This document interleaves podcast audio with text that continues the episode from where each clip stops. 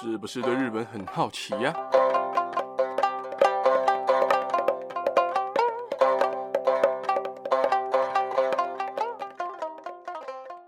萨利哥哥，萨利妈妈，皆さん大家好，大家好，我是巴基亚拉哈。Hello，各位 everybody，皆さん，今天为什么可以这么的有精神呢？因为今天呢，就是要履行上个礼拜的承诺。 要来跟大家介绍《极限体能王》哦，这个节目真的是经典中的经典，不夸张的说，应该有一半的台湾人都看过这个节目啦。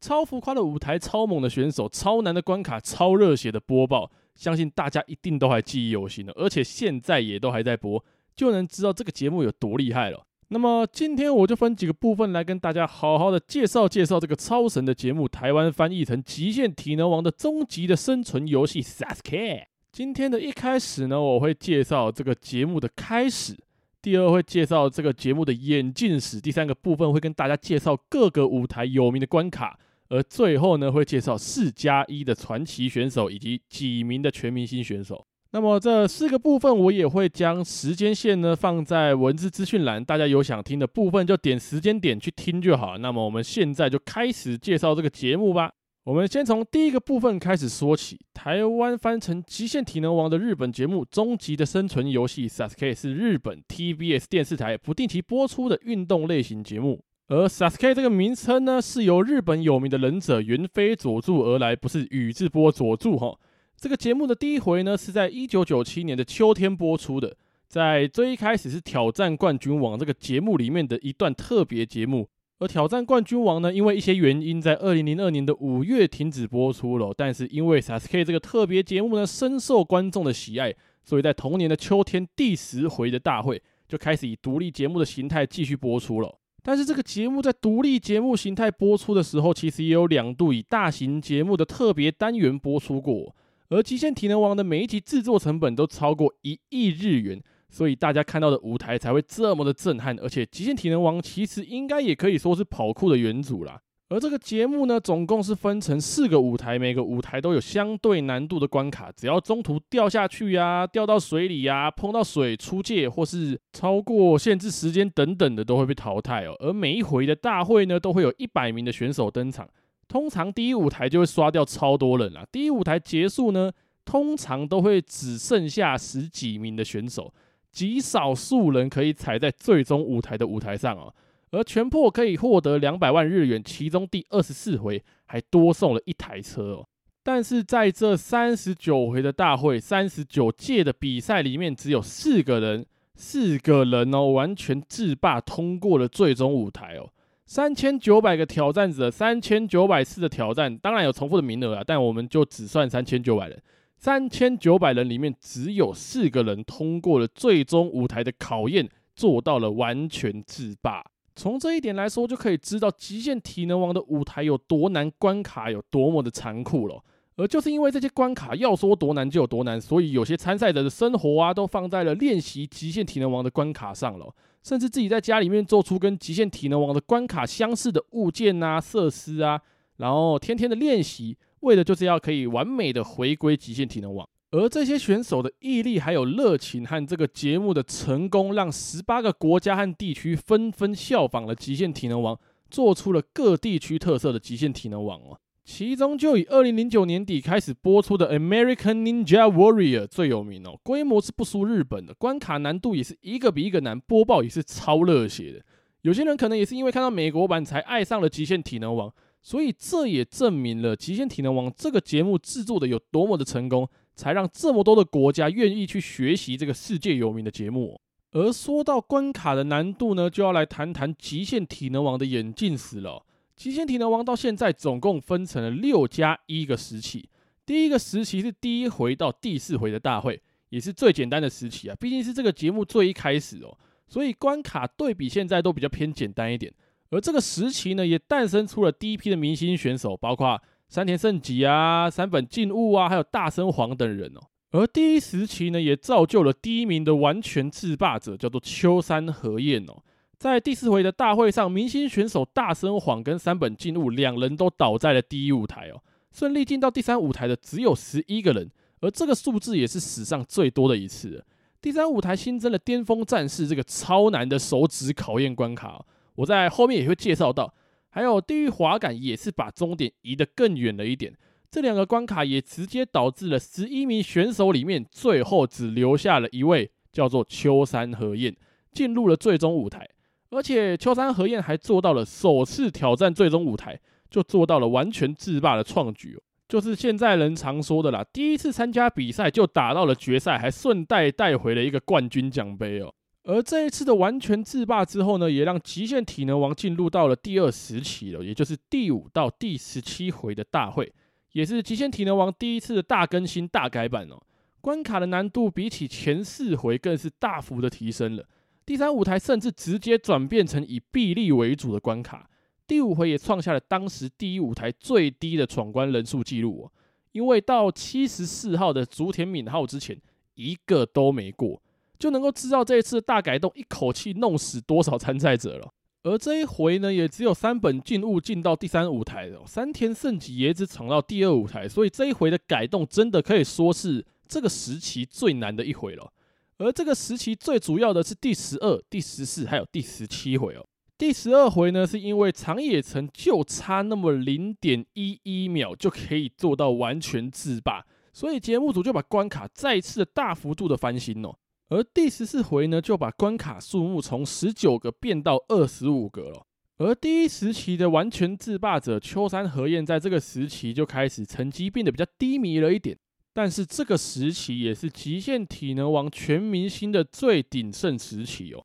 产出最多全明星的时期就是这个第二时期了。而在最后第十七回呢，这一次是第一次办台湾的预赛，包括艺人陈子强还有李恩智两人都去挑战了。但可惜只有李恩智闯过第一舞台，但是这不是最重要的，最重要的是长野城成为了这个时期最亮的那颗星星哦。他经过了这么多回的洗礼，在这一回的最终舞台，在剩余二点五六秒的时候，他成功的拍下了那颗按钮，成为了这个节目的第二位完全制霸者，也变成了我的偶像哦，因为真的超帅的。而他完全制霸之后呢，也代表着这个节目将要迎来第二次大幅度的更新了。进入到了第三时期，也就是第十八回到第二十四回的大会。这个时期最重要的是第二十三和第二十四回哦。在第二十三回闯进最终舞台的人呢，有两人：长野城跟菅野人志。他们两个真的超可惜，都差一点就能过。长野城差那个一秒。因为在第二十二回，有个名叫七原裕志的人，他时间到，但他已经可以拍到按钮了，所以制作单位就在第二十三回将最终舞台的攀绳时间从四十五秒缩短为四十秒，所以才说长野城真的超可惜，他真的就差那么一秒就可以做到第二次的完全制霸了，而菅野人志也是只差三公尺就能完成这一次的最终舞台哦，这一回真的看得心脏很痛。而刚刚提到的第二十四回很重要的原因，是因为这一回可以说是新时代的新星跟旧时代的王者对决哦。秋山和彦在耸立高墙出局，而山本进入在乘风破浪的时候也耗尽了体力，也是倒在了耸立高墙。但是这一回进入最终舞台的人超多，总共有五个人，而且有台湾人哦。这五个人分别是七原裕志、桥本宣司、高桥贤次、奥山义行，还有我们台湾的朋友李恩智，他也是史上第二个进入最终舞台的外国选手。所以说台湾也是有强者的，好不好，各位？而这五个人中呢，李恩智、高桥还有奥山三个人体力不够爬到最上面，最后都大概差四公尺左右抱憾而归哦。而更可惜的就是桥本宣司，他就差那么一公尺就碰到按钮了。而最终舞台差一点就可以出现历史上唯一一回两个人一起过的创举了。而这一回产生的完全制霸者就是七原裕志，他爬的速度真的超快，最后拍下按钮后面的时间显示还剩三点五七秒。可是这一次的完全制霸争议比较大一点，因为他这一次的完全制霸是穿着可以防滑的工地鞋哦，所以蛮多人说这一次的完全制霸是作弊。但是不得不说，他如果不穿工地鞋，应该还是有这个实力碰到按钮。而除了李恩智这个台湾人之外，我觉得最狠、表现最亮眼的选手，非奥山一行莫属了。三十九岁的他，拼到最终舞台就算了，还可以拼到只差四公尺的距离就碰到按钮，真的也是一名超可惜的选手。而七元完全制霸之后呢，也迎来了第三次的大翻新，进入了第四时期。但第四时期比较短一点，只有从第二十五回到第二十七回的大会，因为有一个狠人隔没多久又完全制霸了一次哦，成为史上第一位两度完成完全制霸的选手哦。先说第二十五回重要的事情好了，就是我们的李恩智拼到了第三舞台的终极巅峰战士，真的超可惜，差点就能看到他在进一次最终舞台。而在这一次呢，桥本跟奥山两人也是拼到了这一关，也是非常可惜的掉了下去。注意上一回的七元玉置，这一回只到第二舞台而已哦。而第二十六回李恩智跟奥山也是到了终极巅峰战士。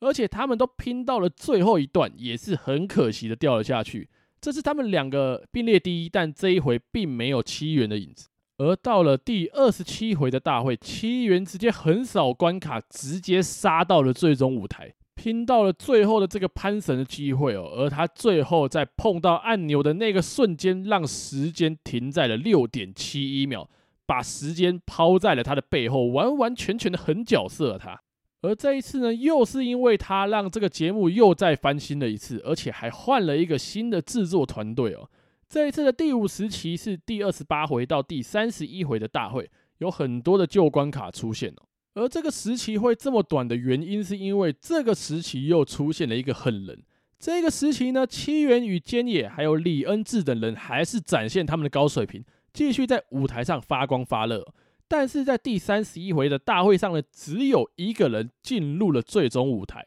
坚野人质这一回拼到了第三舞台，虽然过了那个超难的巅峰战士，但是在隔一关就很不幸的落水了，差一点就可以碰到最终舞台哦。而进入最终舞台的那个强者呢，就是新的极限体能王森本裕介。森本裕介感觉好像那些关卡是天天在练习一样，一堆关卡都是轻松过，甚至到了最后。也是让时间停在了二点五九秒，成为了第四位的完全制霸者。而这一次的完全制霸呢，也让新的制作团队不得不想办法来增加难度了。第六个时期也是这个新团队的第二个时期，也就是第三十二回到第三十八回大会。新改版的幅度呢，也难了一大半哦，甚至到目前为止能闯进最终舞台的人也只有三个人。而这个时期最强的王者，根据传统也是延续下去了。而森本裕介呢，就是那个最终舞台的狠人。而闯进最终舞台的那三位狠人到底是谁呢？第一个就是森本裕介，再来森本裕介，还有森本裕介，没有错，就是只有他哦。而分别呢是第三十五、第三十六，还有第三十八回的大会。第三十六回已经看到按钮了，但是绳子把他甩远了。要不然他真的会变成史上第一个三度全破的男人了。而在第三十八回呢，长野城跟山田胜己都有回归，但是都倒在了新关卡驯龙高手，只有森本一个人闯进了最终舞台，并且把时间再次的按停了，最后以剩余二点五二秒的成绩做到了第二个二度完全称霸的男人哦。而在刚刚最一开始提到了一个六加一时期，也就是现在的第七时期哦。在森本完全制霸之后，当然要进行反省，但现在因为疫情的影响，导致没有任何的外国选手，所以为了节目呢，也邀请了不少艺人、偶像、网红来参加比赛，但并没有人进入了最终舞台。所以希望之后还能够看到完全制霸者。如果有艺人变成完全制霸者，那应该会蛮好看的。好啦，那么眼镜史呢，就大概说到这边。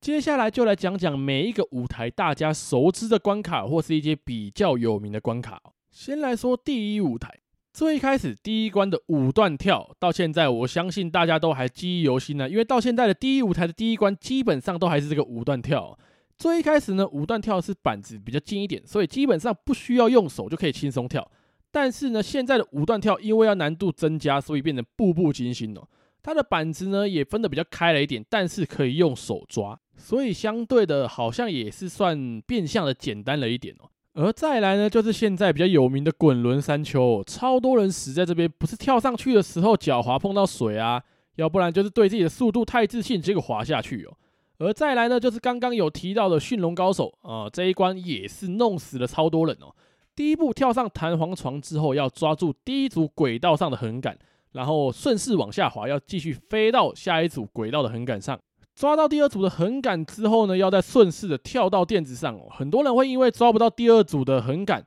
或是来不及跳上垫子而出局哦，所以也算是一个运气关了。再来滚圆木，哎，滚圆木就不用讲了，抓得紧就过啊，手滑就下次再来哦。再来第四个泰山跳跃啊，这个也是超经典的关卡，要抓住绳子荡到对面的绳网上，然后慢慢的爬到垫子上，所以超考验核心力量的。有一个很像的关卡是跳跃悬吊。只是它是变成没有绳子啊，直接变成弹簧床，直接飞过去抓网子哦。再来呢，就是铁环滑降，踩跳板飞到上面的铁环上面，抓着一路滑到对面。这个也是运气关啊，抓到就是基本上能过，没抓好就是下次再来。而最有名、最经典，也是放倒了最多人的耸立高墙，因为通常都放在最后面，所以很多选手通常到耸立高墙都会没有力气冲上去哦。这一关真的淘汰太多人了。甚至还有双重的，过了一个矮的，还要再过一个超高的，超考验体力跟爆发力。而第二舞台呢，最考验身体协调性的关卡，也是最有名的，就是蜘蛛步道了。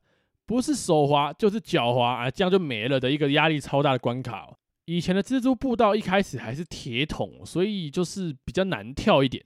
再来就是考验手臂力量的鲤鱼跃龙门，超多选手在自己家里做一组来狂练哦，因为这一关太多不确定性了，手滑啊，杆子敲到啊，左手右手的高度不一样啊，挂不上去啊就结束了，所以这一关也是淘汰了超多人哦。再来就是逆流水道，这一关就是考验大家的游泳哦，因为不会游泳的或是动作不够快的、没体力的，都会在这一关被淘汰哦。而逆流水道通常后面都会接着逆向输送带，这一关最考验核心跟爆发力，因为它的高度超低，而且通常前面的关卡都是逆流水道，这是这个是一个配合组合啦，而你又必须得用爬的爬过那个输送带，所以可能会因为身体湿啊都是水哦，所以导致输送带就太滑爬不过去，所以这一关也是放倒了非常多的选手。然后在第二舞台最后也是最有名的就是芝麻开门了，选手分别要举起三道不同重量的门，然后钻过去。火影迷甚至还笑称这是三重罗生门哦，因为前面耗费了太多的体力，所以到了这边举不起门的啊。或是最后差一点就通关隐恨的人也是很多。那第三舞台呢，跟第二舞台的蜘蛛步道很像的，有一个叫做人体支架，就是更难的蜘蛛步道啦，因为是要平行水面的爬过去，所以在这里也有不少人掉下去哦，也是一个肌耐力跟运气占比比较重的关卡啦。还有各种形态的巅峰战士，就是那个只能用手指抠住木条掉过去，还有要晃到对面抓木条的啊，还有从低到高，从高到低的，反正就是。一般人看了都觉得怎么可能会过的那种关卡，我相信大家一样都还记忆犹新呢。再来就是臂力吊环，左右各抓一个吊环，通过左右高低不同的轨道，这一关也是非常考验协调跟肌耐力的一关哦。而最新的一版还有一个新的人体支架，它的设定超级难，一面是会动的墙，一面是球，手要抓球，而在前进的时候，你脚底的墙它会左右移动、前后移动，距离一百四到一百六十公分。所以对于矮一点的参赛者非常的不利哦。大家如果好奇这一关，可以查第三十五回日志将士，我会把关键字放在资讯栏，大家可以复制去查。而在最后呢，就是最终舞台啦。秋山和彦拳破的最终舞台是十五公尺的绳索，而长野城那一次呢，则是十二公尺的蜘蛛攀爬加十公尺的绳索。而七原裕志第一次的拳破是十三公尺的天堂之梯加十公尺的绳索。在第二次呢，则是二十公尺的绳索，而森本裕介第一次拳破是十二公尺的蜘蛛攀爬加十二公尺的绳索，在他的第二次则是超难的八公尺的蜘蛛攀爬加七公尺的鲤鱼跃龙门，再加十公尺的攀绳哦。而有一个重点，就是在七元之前的最终舞台攀绳的部分，只要时间开始十五秒后，它就会慢慢的分开，而且时间到了，绳子会自动的脱落。长野城在第十一回的最终舞台，就是因为差一点点到终点就被绳子送下去。哦，看起来那个自由落体超恐怖。那说了这么多呢，舞台都介绍的差不多了。那么现在就要来跟大家介绍我前面说的四加一传奇选手，还有一些全明星的选手。但是呢，我前面是口误哦，因为我要说的是四加二的传奇选手。首先呢，是四加二的传奇选手的部分哦。为什么说四加二呢？就是要跟大家介绍四位完全制霸者。加上一位极限体能王先生，还有唯一的全勤奖选手。先来照顺序介绍完全制霸者哦。第一位秋山和彦，他是这个最一开始挑战冠军王实习就做到三分钟伏地挺身记录保持者的强者。听起来跟极限体能王好像没关系哦。啊，对啊，的确没关系。他因为弱势的关系呢，所以放弃了原本鱼狮还有参加奥运的梦。但是他随后在第四回的大会，在最终舞台以惊人的剩余六秒的时间拍下了按钮，成为了这个节目的第一位完全制霸者。但是在完全制霸之后呢，极限体能王大改版，他就连续五回都在第一舞台就出局了。在第十一、十二回大会回归了舞台，而且还进入了第三舞台，但是呢，最后还是在地狱滑杆的关卡出局了。而到了长野城完全制霸后的第十七回，他就向工作人员表示说他想要隐退，但是他还是没有办法就这样放弃极限体能王哦。所以他在跟工作人员表示我要隐退之后，他还是在家里面苦练哦。于是，在第二十回就复出了舞台，但是从这次复出之后，他就再也没有通过第一舞台。第二十回乘风破浪抓到绳子，但是落水。第二十二回一样倒在乘风破浪。第二十四还有二十五回在耸立高墙，时间到的时候出局。在第二十八回倒在钟摆桥出局。在赛后他也正式隐退了，但这些都没有办法影响他身为第一位完全制霸者的传奇故事哦。再来就是我一整集我一直提到的我的偶像啊，史上最强渔夫，第二十八金比罗丸，还有第五十金比罗丸的船长长野城。他是一位一年之中至少有三百天待在海上生活的一个渔夫哦，因为被极限体能王先生的奋战精神感动，所以就决定报名参加了极限体能王。他在渔船的寝室里把极限体能王先生的照片贴在家族照片旁边。同时，他也和他的偶像一样，自己在家里面制作挑战失败的关卡啊、设施啊，反复的练习再练习。而他平常会在船上进行练习，我在没有安全绳的状况下，在高处练习倒立啊、仰卧起坐啊，甚至是做人体鲤鱼旗这样的姿势。同时，也在船上做刚刚提到的人体支架啊，或是巅峰战士的特训哦。他并没有什么特别的运动经验，但是制作单位曾经帮他做过体适能的测验。发现他的身体素质跟奥运等级的一流运动员有的拼哦，而他其实原本只是一个船夫，到后来变成第二十八金比罗碗的船长啊。他这样努力的练习，持续的参加极限体能王，到第十七回终于做到了完全制霸，称霸了最终舞台，变成历史第二位的完全制霸者。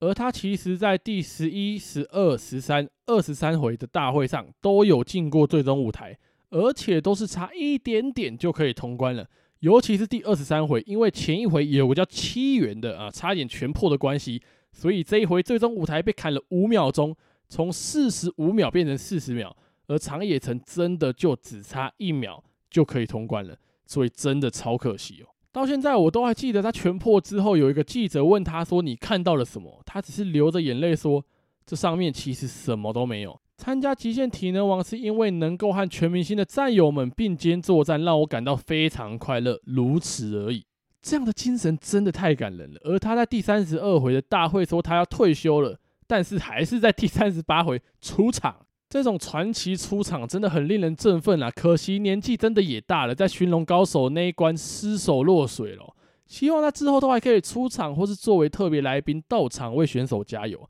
因为他对这个节目真的太重要了。再来第三位完全制霸者七原裕志，他是第一个两度完全制霸最终舞台的男人，他也是这个节目第二多闯到最终舞台的男人。因为对极限体能王全明星有憧憬，所以他就参加过无数次的预选赛，为的呢就是要参加极限体能王。而刚刚有说到他改变了最终舞台的第二十二回大会，虽然他在攀绳的时候时间到了没拍到按钮。但是他还是站在了那个顶点上，而到了第二十四回，他在第一舞台只花了二十四点三五秒就通关了。经过了二三舞台，也变成了最终舞台五人行的其中一人，这也是最终舞台最多人的一次了。但是只有七元碰到了那个大家梦寐以求的红色按钮。在拍下去的那一刻，他也变成了史上第三个碰到最终舞台按钮的男人哦。而隔了一次，到了第二十五回，他毫不意外的背上了一百的背号。大家都知道这个节目，谁背号越后面，就代表他越有名、越强、越适合压轴。但在这一次，秋山和彦跟长野诚倒在了第一舞台哦，而七元虽然过了第一舞台，但也倒在了第二舞台的鲤鱼跃龙门。而在第二十七回，他也是霸气回归，直接杀到最终舞台，最后把时间拍停在六点七一秒，成为历史最快，真的不得不佩服。身为一个鞋垫业务的他，参加极限体能王之后，摇身一变变成第一个两度全破的男人。到现在，他还在努力征战极限体能王，希望哪一天还可以看到他杀到最终舞台。啊，在介绍下一个人之前呢，我还是要说一下，他曾经有一个奇迹名场面。他在第二十六回的蜘蛛跳跃这个画面，我永远都记得。他在踩下去弹簧垫之后，跳到了铁桶上，之后手滑了一下，直接往后蹬，弹回去的弹簧垫上哦，真的超屌，真的超帅。而讲完了七元之后呢，来讲第四位完全制霸者森本裕介。我对他最大的印象就是他从十五岁拼到全破，真的毅力超强诶。而他在第十八回是第一次的出场，那个时候只有十五岁，倒在了蜘蛛跳跃。但是他在第二十九回呢，成为第一个闯过疯狂巅峰战士的强者。但是比较可惜啦，他在第一滑杆他掉了下去。而在隔一回，因为二十九回的好表现，制作单位让他在第三十回背上了三千号的背号，除了让他压轴，也顺便纪念了第三千名挑战者。而第一舞台轻松过完之后，他进到了第二舞台，遇到了最担心的芝麻开门。虽然他看得出来很努力的想拼过这一关哦，但还是可惜倒在了芝麻开门的环节。而他到了第三十一回，他拼进了最终舞台，十三公尺天堂之梯跟十公尺的攀绳，在他那个年轻的优势、超快的速度，最后真的也把时间拍停了在了二点五九秒，成为了史上的第四位完全制霸者。而第三十五、三十六回，他也都闯进了最终舞台，但都很可惜的差一点点就可以碰到按钮。第三十五回差四公尺，第三十六回差一秒，都是非常非常的可惜哦。而他拼了一轮，最后在第三十八回的大会杀到了最终舞台，最后也在超难的蜘蛛攀爬加鲤鱼跃龙门加潘神这样的恶魔组合下，把时间拍停在了二点五二秒，真的超强超夸张的啦！那个鲤鱼跃龙门距离真的超长诶，他手臂力量真的有够强。而且他从第三十三回的大会到最新的三十九回大会都是一百号，所以这个安排真的希望他可以成为下一个传奇啊！每一回都是压轴，也希望他可以成为第一个三次全破的男人。那么再来就跟大家来说说四加二的二，第一位就是长野城的偶像，极限体能王的灵魂，极限体能王先生山田胜己。第一回出场在第二舞台的五连锤落水，第二回挑战刚好遇到下雨，在第二舞台的蜘蛛步道落水。在第三回杀进了最终舞台，战士只差三十公分就可以碰到按钮。在那次之后，他就被大家称为离全破最近的男人哦。到了第十二回的时候呢，还被誉为极限体能王先生。可惜在蜘蛛步道忘记脱手套啊，就这样，就是因为这样忘记脱手套，被判了失格。在第十三回的预赛第十二名，所以没有机会出场。在第十四回再挑战，但是从这一回他的表现就开始进入低潮了。可是他的精神。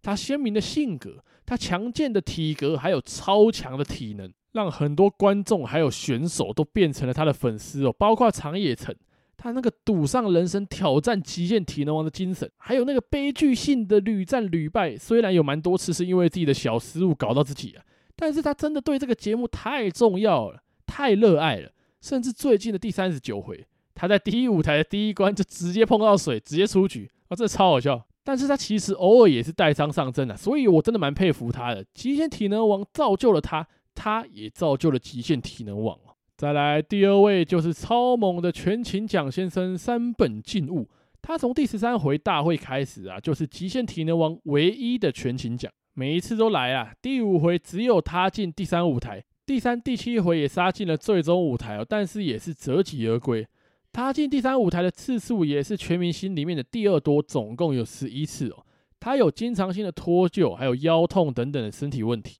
但他还是做到了极限体能王全勤。他也是从最一开始参赛的时候的一个小小的加油站店员，到变成站长、地区经理，甚至到课长，现在则是一间健身房的老板。而他也是那个会在家里做关卡练习的人，他们家甚至摆满了关卡设施哦。甚至开玩笑的说自己家是极限体能王御殿。原本他在第二十八回有说过他想要隐退，但是他在第二十九回前就哎就收回了这个宣言，决定要从预赛开始从零打拼起。但他也有年纪了，所以表现也没有以前这么爆炸。三十七、三十八回都掉在寻龙高手，第三十九回倒在鱼刺桥，这些东西如果放在以前，对他来讲真的都是简简单单哦。但是他的精神真的太令人感动，虽然要拼到最终舞台已经有一点难度，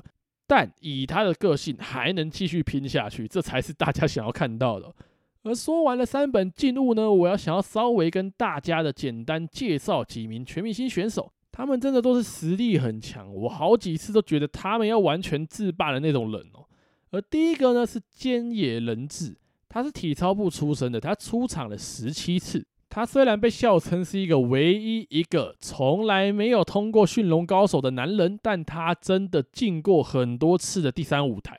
而第二十三回跟长野城一起杀进最终舞台，也是真的很可惜。他力气耗尽，所以时间到了就出局。每一次都很希望能够看到他进最终舞台，但真的都只差一点点。真的是一名非常可惜的选手。再来第二位是右地亮，他出场了十六次，在第二十七回跟七元进了最终舞台，但就差那么一公尺，就那么一公尺他就要过了，真的超可惜。第三十回大会也只差两公尺，他也是我认为最接近全破的男人哦。他也进过几次第三舞台，但就是每一次都跟最终舞台擦身而过。到了最终舞台也跟按钮擦肩而过，实力很强，但是真的运气很差。再来第三位是奥山义行，他是第一个四十岁以上还杀进第三舞台的男人哦，也是一个第十八回大改之后唯一一个连续六次闯进第三舞台的男人。他也是第三、第四时期的代表性选手，他也是史上最年长闯进第三舞台跟最终舞台的选手。他就是那个最终舞台五人行的其中一位，但可能是年龄问题导致他最后还是剩四公尺就可以通关了。可惜，唯一一次能碰到按钮的机会，就这样跟全破擦肩而过了。再来第四位，想要跟大家介绍的是竹田敏浩，出场了三十一回的他，有十三次闯进第三舞台，是全明星选手里面最多的一位。虽然可以说他是最稳定的其中一名选手啦，但是他闯进最终舞台的次数是零。啊、比较可惜啊，在长野城完全制霸的时候，他有说过他想隐退了，但他也是很可惜的一名选手，因为他曾经连续八次通过第一舞台，连续七次闯进第三舞台哦，所以只能远远的望着最终舞台，真的是觉得很可惜。很为他感到难过啊！最后呢，我想跟大家介绍的也是不得不提的，就是我们台湾的选手了。他是第二个在极限体能王成为总和第一的外国人，也是第一个连续两次总和第一的外国人哦。他也是唯一一个闯进最终舞台的台湾人。虽然跟奥本一样很可惜哦，最后潘神也只差四公尺左右。他呢，就是我们台湾的李恩智。但还是不得不说，我们台湾的选手实力是还是非常强劲。但可惜还是没有办法看到台湾人完全制霸极限体能王哦。希望之后还可以看到有台湾人去挑战极限体能王。那么今天的极限体能王的介绍就简单说到这边了。极限体能王到现在都还在持续播出了，虽然收视率跟以前比起来差了那么一点点，而且那些全明星也一个一个隐退了，年纪也大了，可能。比较没有这么长可以上场比赛了，但是我认为这个节目还算是一个很有料的节目啦。就希望以后还可以出现像长野城啊、山田胜己啊、三本静物等等这样魅力很强的选手，让这个节目能够继续长寿下去哦。而除了日本的之外，美国版的也很好看，大家一定也都有看过。而极限体能王在日本其实也有女子版的，真的都很好看。没有看过的听众，真的可以去看看这个节目。这个节目的魅力真的可以感染到你，而且真的很刺激哦。所以看完之后，你真的会爱上这个节目。那么今天呢，就先说到这边啦。最后一样哦，如果你和你的家人朋友们对日本文化有兴趣的话，听完这一集不妨订阅、关注、分享给你的家人朋友们，才会在之后每一集上传的时候，可以在第一时间就有收到通知。之后也会有更多的日本文化分享给大家。那么今天就先讲到这边了，大家拜拜。